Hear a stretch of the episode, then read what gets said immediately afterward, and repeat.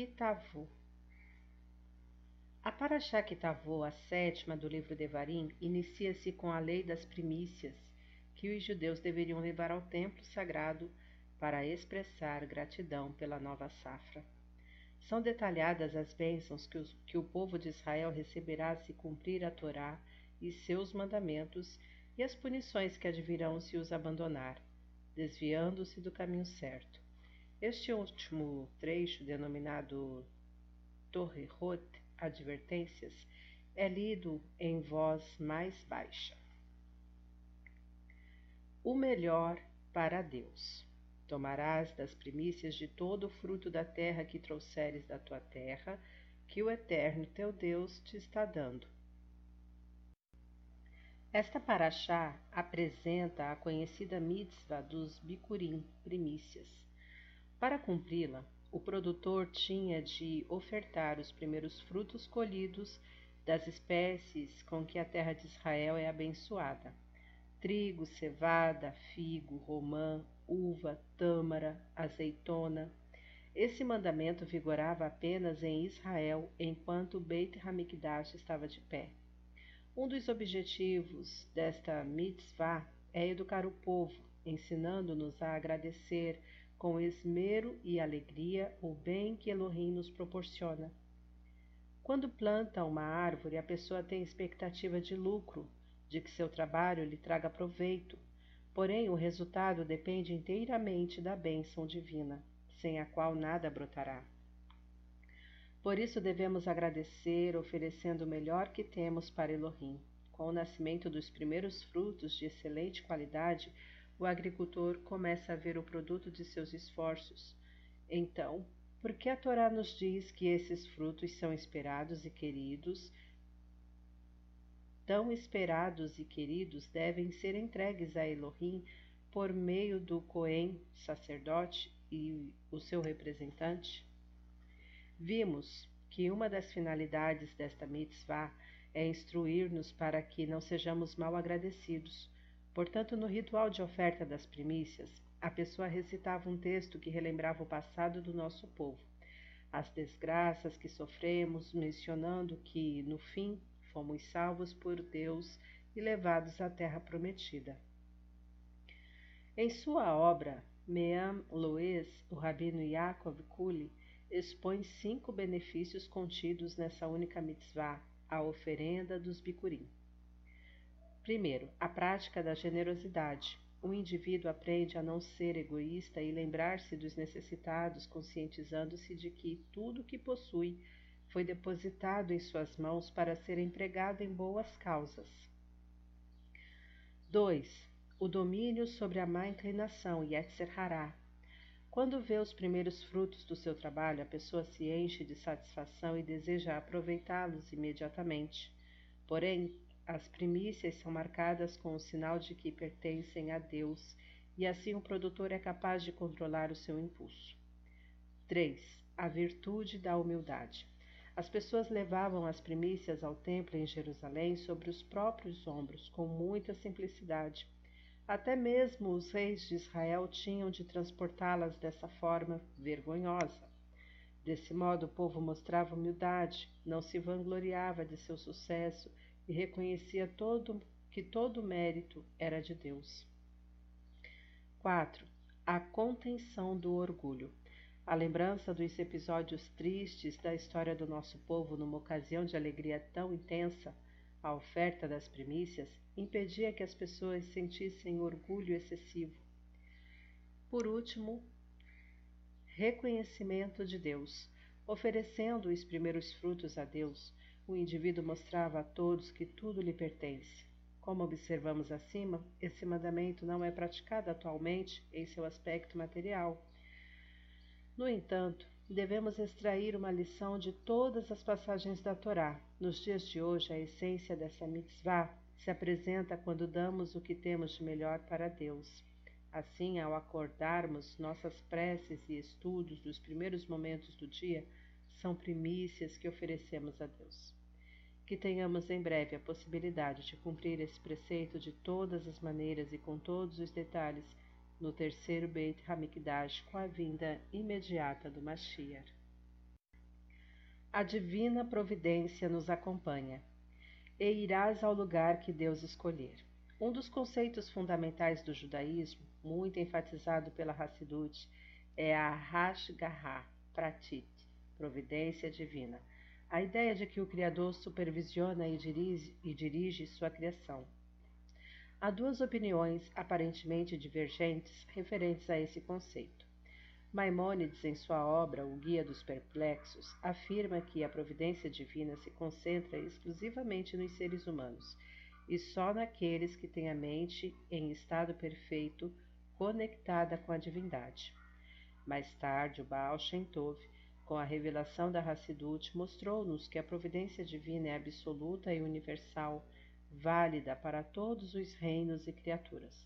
Combinando as duas visões, concluímos que existem diversos níveis da providência divina, classificados em duas categorias básicas: profunda, pinimit, e externa, hitzonit. É o grau de ligação com Deus que determina o tipo de manifestação da providência. Ela é mais visível quando a conexão é forte e menos visível quando a conexão é fraca embora continue presente, atuando, porém, de acordo com as leis da natureza. De todo modo, até mesmo a queda da folha de uma árvore é um evento planejado pelo Criador, não um acaso. Como exemplo, podemos citar a descida de Yaakov ao Egito. Na realidade, essa viagem já estava programada. Aconteceria de qualquer maneira, como assevera o Rabi Yohanan no Talmud, Yaakov deveria ter descido ao Egito acorrentado. Isso significa que sua ida estava prevista. Contudo, por intervenção divina, ocorreu de forma mais elegante e natural, porque havia fome na terra. Yosef estava lá e assim por diante. Ou seja, o mérito de Yaakov o protegeu, salvando-o da vergonha de descer agrilhoado. Nas palavras do rei Salomão, os passos do homem são de Deus, como pode o homem entender o seu caminho? O ser humano é guiado pela providência. Onde quer que ele se encontre, deve cumprir sua missão sagrada a serviço de Deus. Além disso, ensina o Baal Shem Tov que tudo que vemos e escutamos deve ser entendido como uma orientação para a realização do serviço divino. Para isso, nos é dada a possibilidade de estarmos presentes em determinada situação observando os fatos. Essa informação é muito relevante, pois às vezes não compreendemos alguns eventos de nossa vida.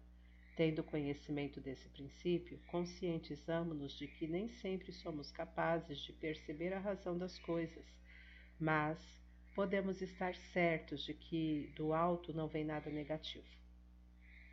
Portanto, em todas as circunstâncias há uma lição a aprender ou uma tarefa a executar, que possamos aproveitar bem as oportunidades que Deus nos oferece, esforçando-nos ao máximo para fazer o nosso trabalho, aproximando assim ainda mais a revelação divina com a vinda do Mashiach brevemente em nossos dias.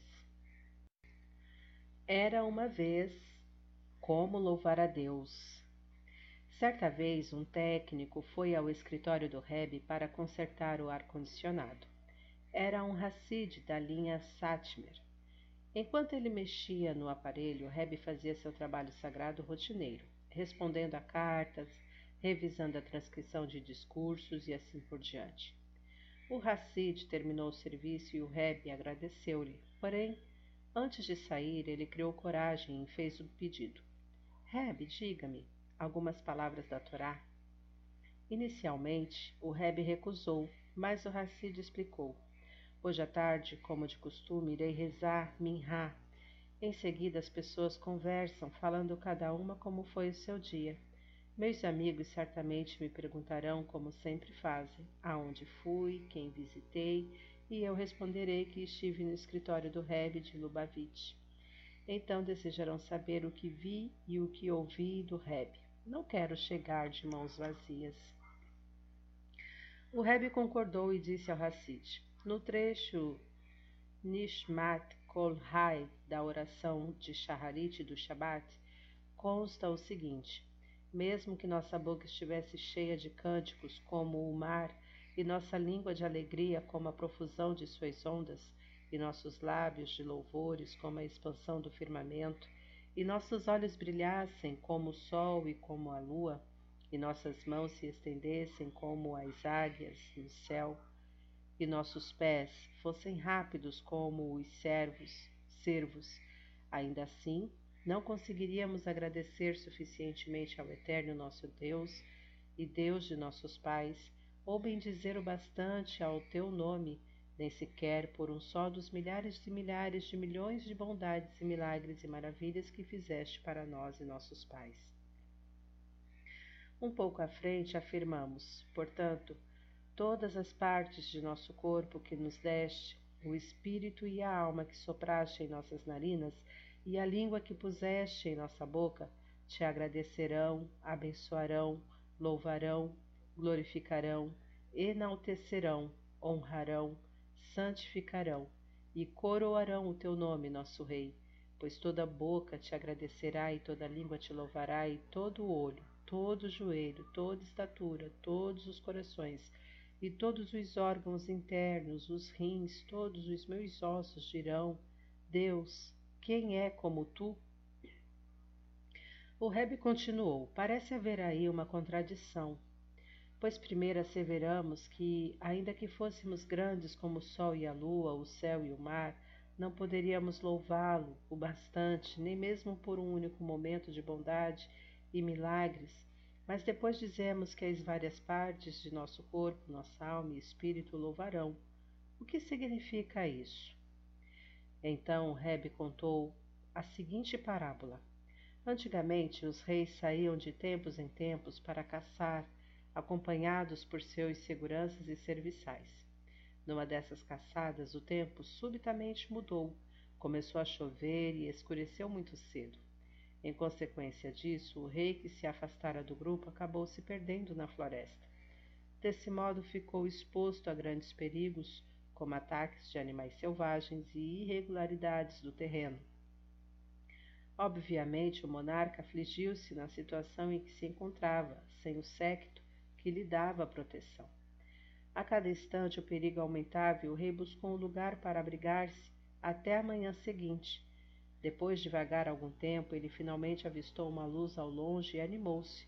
Com muito esforço, caminhou em direção ao local de onde ela provinha e chegou a uma casa. Estava tão molhado, sujo, maltrapilho que nem parecia ser o soberano. Ele bateu à porta e foi atendido por um homem que indagou: Como posso ajudá-lo? O rei pediu apenas para pernoitar ali. O morador foi extremamente hospitaleiro, oferecendo ao visitante inesperado comida, bebida, uma toalha para ele se secar após o banho, roupas limpas e uma cama para dormir. No dia seguinte, descansado e contente, o rei agradeceu ao dono da casa e voltou ao palácio. Após alguns dias, esse morador da floresta recebeu um convite para visitar o monarca. Ficou muito preocupado e tenso, indagando-se por que haveria o rei de me chamar. Será que fiz algo errado? Porém, não podendo recusar o convite, o homem foi à cidade conforme solicitado. O rei recebeu-o muito bem e lhe perguntou: Você se recorda de mim? Ele disse que não. O rei insistiu mas ele realmente não reconhecia o monarca. Por fim, o rei esclareceu. Alguns dias atrás, hospedou-se em sua casa um indivíduo molhado, sujo, durante um temporal que caiu na floresta. Você lhe deu comida, bebida, roupas secas e uma cama para repousar. Pois fique sabendo que aquela pessoa era eu. Por causa da chuva, perdi-me de meu séquito e você me salvou. O homem estava espantado com o que ouvira. Vossa Majestade esteve em minha casa. Se soubesse, eu lhe teria servido muito melhor, exclamou ele. O rei tranquilizou-o, dizendo-lhe que não precisava desculpar-se, pois o tratara muito bem, e acrescentou: Você merece uma recompensa. De que necessita? O homem respondeu: Para mim já foi uma grande honra e privilégio o rei ter vindo à minha casa. Não desejo mais nada. O rei insistiu, mas o homem nada pediu. Então o monarca anunciou: Se é assim, eu lhe darei algo extremamente valioso para mim, e entregou ao homem um conjunto de louça, talheres e outros objetos que pertenciam ao próprio rei. Eles se despediram e o homem foi para casa levando os presentes. Um ano se passou. Novamente se aproximava a estação da caça e o rei começou a preparar-se para, para a excursão. Ele enviou um comunicado oficial ao morador da floresta avisando-lhe que gostaria de visitá-lo para relembrar o milagre do ano anterior e mais uma vez agradecer-lhe a generosidade. O homem ficou muito contente, porém pôs-se a refletir. Agora que sei que o rei virá à minha casa, devo honrá-lo devidamente. No entanto, sou uma pessoa humilde, nada tenho. Minha casa é pequena e simples, meus móveis estão velhos e gastos. Como poderei servir ao soberano de forma honrada? O tempo corria, o rei logo viria, mas o homem não achava solução para seu problema. Na data marcada, o rei chegou com sua comitiva. Encontrou a mesa posta com lindas peças de porcelana, prata e cristal, onde se serviram as mais finas iguarias. Antes de sair, ele perguntou: Como você pôde aprontar uma recepção tão bela para mim?